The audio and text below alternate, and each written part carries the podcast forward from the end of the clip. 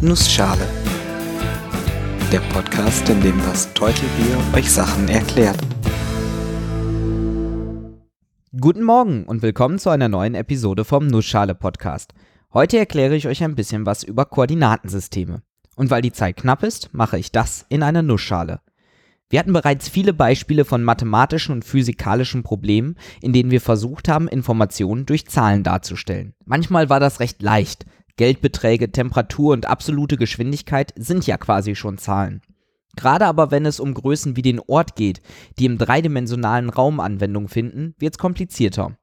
Wir haben uns da häufig mit Vektoren beholfen und Annahmen getroffen wie der erste Eintrag des Vektors ist die Position Richtung Norden von einem bestimmten Bezugspunkt aus und der zweite die Richtung Osten und der dritte die Höhe.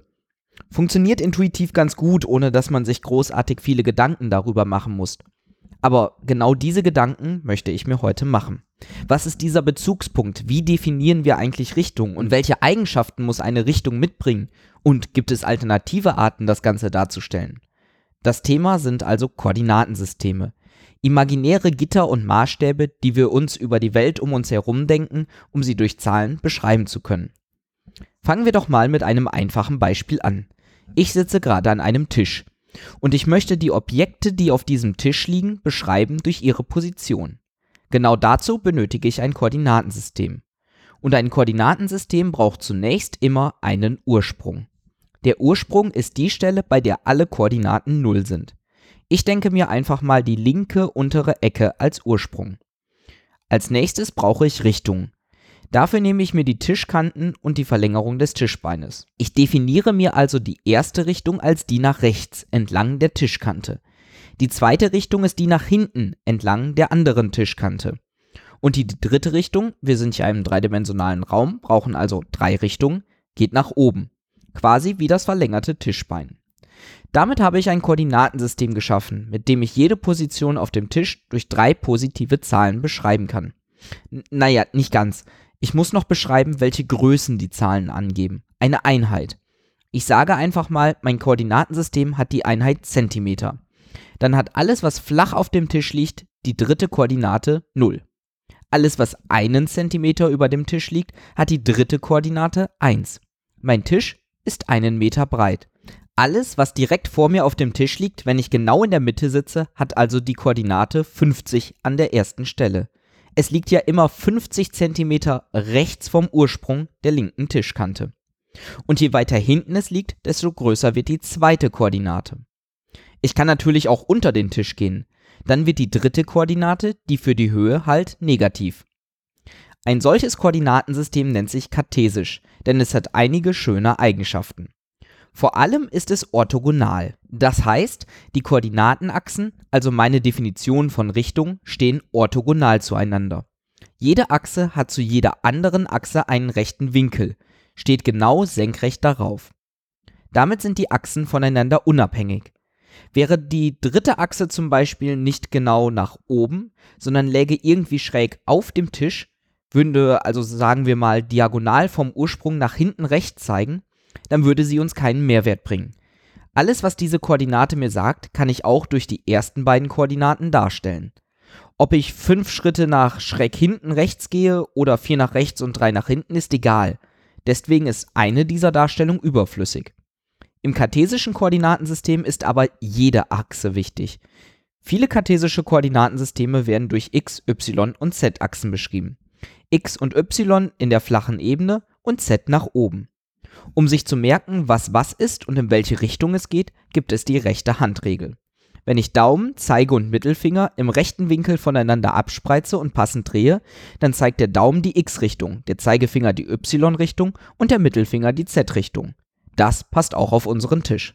So zeigt dann z nach oben, wenn x nach rechts und y nach hinten geht. Manchmal wird allerdings auch die linke Hand benutzt ist eigentlich relativ gleich und man kann sich aussuchen, was für den Anwendungsfall geeigneter ist. Apropos geeigneter. Es gibt noch viel spannendere Koordinatensysteme. Und ihr kennt schon eins davon, so halb zumindest. Bei den komplexen Zahlen und bei den Vektoren habe ich nicht immer die kartesische Schreibweise mit x und y genutzt, sondern ab und zu auch die Beschreibung durch Abstand und Winkel. Das wird zum Beispiel nützlich, wenn unser Tisch rund ist.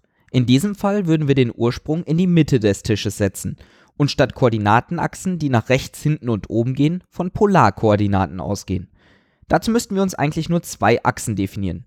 Einmal die Nullachse. Nehmen wir einfach mal die Achse nach rechts, genau wie wir sie eben hatten als Nullachse. Und die Höhenachse, die machen wir auch genau wie eben. Die bleibt quasi genau gleich. Wenn ich jetzt eine Position in unserem Koordinatensystem beschreiben möchte, gebe ich keine x und y und z Koordinate an, sondern einen Abstand und Winkel und eine Höhe. Ich messe den Winkel auf dem Tisch am Ursprung in Bezug auf die Nullachse und bekomme dadurch eine Richtung. Wir erinnern uns, der Ursprung ist in der Mitte, die Nullachse zeigt nach rechts, 0 Grad wäre also nach rechts, 90 Grad nach oben, 180 Grad nach links und so weiter. Dadurch bekomme ich eine Richtung und in diese Richtung gehe ich genau so weit, wie es die Abstandskoordinate vorgibt. Ja, und dann kann ich noch, genau wie eben, mit einer z-Koordinate sagen, wie weit nach oben oder unten ich gehe. Das nennt sich dann Zylinderkoordinaten und ist für rotationssymmetrische Objekte sehr nützlich. Ich kann aber auch ein Kugelkoordinatensystem nehmen. Dann habe ich keine z-Achse mehr, sondern stattdessen einen Winkel. Also insgesamt zwei Winkel und einen Abstand. Nehmen wir jetzt mal keinen Tisch als Beispiel, sondern die Welt um uns herum, wie wir sie wahrnehmen. Wir definieren unseren Kopf als Ursprung und die Richtung, in die wir jetzt gerade gucken, ich also ganz starr nach vorne auf einen Bildschirm, als Nullrichtung. Dann gibt es jetzt zwei Winkel, den Polarwinkel und den Azimuthwinkel. Der Polarwinkel beschreibt eine Drehung des Kopfes nach rechts und links. 90 Grad Polarwinkel heißt also, ich gucke jetzt im rechten Winkel nach rechts. Der zweite Winkel beschreibt eine Drehung des Kopfes nach oben und unten, quasi wie ein Nicken des Kopfes. Und der Abstand sagt mir dann, in welcher Entfernung der Punkt gerade ist, wenn ich in die Richtung gucke, die durch diese beiden Winkel beschrieben wird. Oft wird der Azimuthwinkel von der gedachten Z-Achse aus definiert. Im Normalzustand, sprich beide Winkel 0, würde ich also nach oben an die Decke gucken. Aber hey, alles Definitionssache. Einmal kam hier in der Nussschale sogar schon die Definition eines Koordinatensystems etwas genauer vor. In der Episode über Satellitennavigation habe ich euch vom WGS-84 Koordinatensystem erzählt. Dieses ist ein solches Kugelkoordinatensystem. Naja, ein sehr spezielles. Dort gibt es auch zwei Winkel, nämlich die Längen- und Breitengrade. Und eine Höhe, die aber nicht als Abstand vom Zentrum, sondern als Höhe über der geschätzten Erdoberfläche gesehen wird. Vom Prinzip her aber recht ähnlich. Ihr seht, es gibt für jeden Anwendungsfall Koordinatensysteme. Diese drei sind die häufigsten, aber es gibt noch sehr viele spezialisierte, spannende weitere. Zum Beispiel die Toruskoordinaten, die die Position innerhalb eines Donuts simpel beschreiben. Warum macht man sich die Mühe und nutzt diese? Nehmen wir mal ein einfaches Beispiel und sagen, wir wollen einen Kreis in einem 2D-Koordinatensystem beschreiben. Dieser Kreis hat den Radius 5. In xy-Koordinaten müsste man diesen Kreis beschreiben als die Menge aller Punkte x, y, für die gilt, dass der Betrag von y gleich der Wurzel des Quadrates vom Radius minus des Quadrates von x ist. Schon irgendwie hässlich.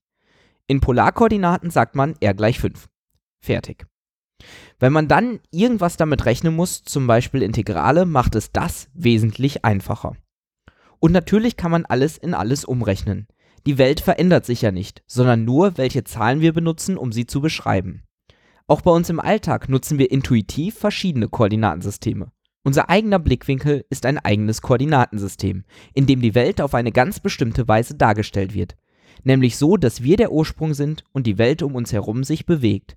Wir können aber auch abstrahieren und uns als sich bewegender Teil auf der stillstehenden Erde sehen oder die Erde als sich bewegendes Objekt im Koordinatensystem mit der Sonne als Ursprung und so weiter. Und ja, ich werde euch noch eine Folge machen, in der ich erkläre, wie Koordinatensysteme in Koordinatensystemen funktionieren, wie man diese ineinander umrechnet, verschiebt und verdreht. Und genau dieses Verdrehen hat sich nämlich der Basti gewünscht, der mich damit auch inspiriert hat, zunächst diese einleitende Folge zu Koordinatensystemen zu machen. Und ich hoffe, ich konnte euch kurz und knapp erklären, wie wir die Welt um uns herum mittels solcher Koordinatensysteme in Zahlen beschreiben können. Bei Fragen, Kommentaren oder Themenwünschen gibt es die Webseite nussschale-podcast.de, den Twitter-Account at nussschalepod. Man kann mir Rezensionen auf iTunes schreiben, man kann mich dort bewerten und ihr könnt natürlich auch mit Mund-zu-Mund-Propaganda diesen Podcast weiterempfehlen. Würde mich freuen. Ich bin das Teutelbier und ich danke euch fürs Zuhören.